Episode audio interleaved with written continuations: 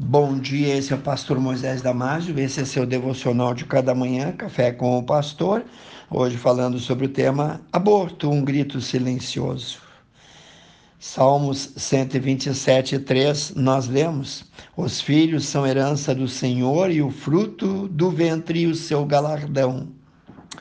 O que há de mais claro, mais importante a respeito do aborto na lei bíblica é que não há legislação sobre isso. Era tão inconcebível que uma mãe judia, que uma mãe israelita pudesse desejar um aborto, que não havia necessidade de mencionar esse crime no Código Penal. Tudo que se precisava para proibir o aborto era o mandamento de Êxodo, capítulo 20, versículo 13, que diz: Não matarás. Nós todos sabemos que uma mulher grávida está carregando uma vida, uma criança. Toda criança no ventre é obra de Deus, faz parte do seu plano. Cristo ama essa criança e provou isso, tornando-lo semelhante a ela. Ele mesmo passou nove meses no ventre de sua mãe. Deus conheceu e conhece toda a vida desde a eternidade. Como cristãos, fundamentamos nossa vida, nossa fé sobre a palavra de Deus. Nós sabemos da Bíblia que Deus é o princípio da criação de toda a vida. Quando Deus criou o primeiro homem, quando Deus criou Adão, esse não tinha ainda um coração que batia, nem sangue correndo no seu corpo, até que Deus soprou nas suas narinas o fôlego da vida. Está lá em Gênesis capítulo 2, versículo 7 e já seus primeiros filhos iniciaram esse processo.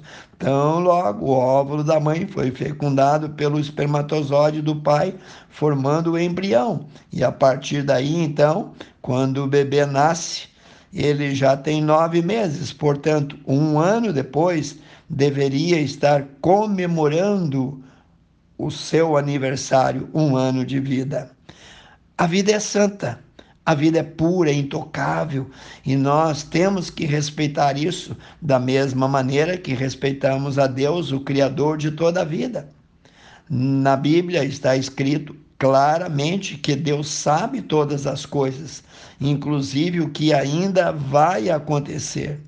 E ele já sabia desde a eternidade. Não será nenhuma surpresa para ele o nascimento de um bebê que julgamos com defeito, imperfeito ou doente.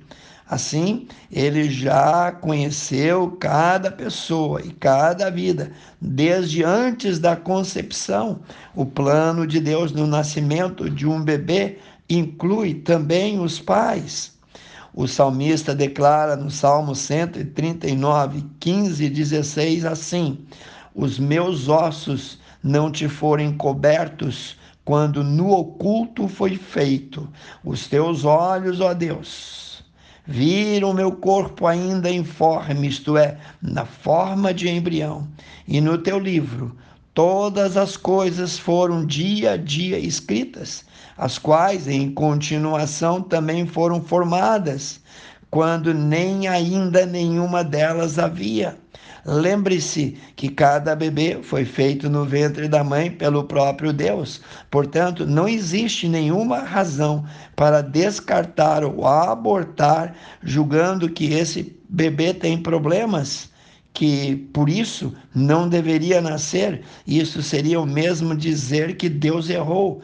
Abortar por qualquer razão, é crime aterrorizante, é crime assombroso, horrendo e repugnante.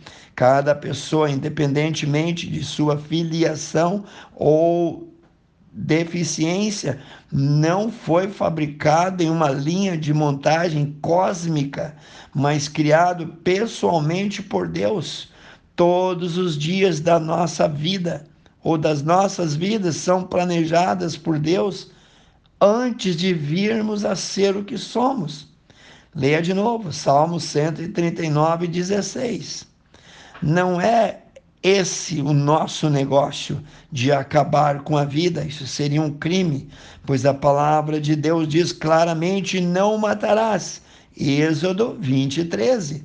A finalização de uma vida que começa a se desenvolver é pecado contra Deus e contra a vida por nascer. Não vai ser coisa pequena aquela hora, aquele dia, aquele momento, no dia do juízo, prestar conta diante de Deus por acabar com uma vida que Ele mesmo criou. Se você fez um aborto, saiba que Deus quer te perdoar, Deus quer te restaurar. O aborto é errado, é um crime, mas pode ser perdoado se você confessar, se você se arrepender. Jesus apagará todos esses pecados. Se você conhece alguém que fez um aborto, seja misericordioso. O crente deve agir com amor e compaixão e não com ódio e condenação.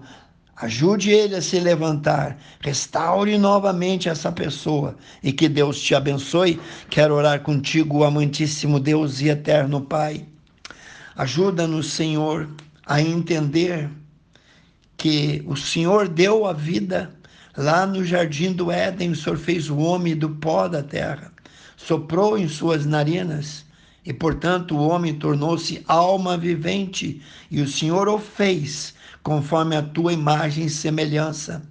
Pai, perdoa cada pessoa que arrependido confessar que fez um aborto, cada mãe, cada senhora, cada esposa. Pai, que esse devocional possa tocar no coração de cada um. Eu te entrego cada um que está ouvindo esse devocional sobre os teus cuidados eu oro e peço em nome de Jesus. Amém. Se você gostou desse devocional, passe adiante e eu te vejo no próximo Café com o Pastor.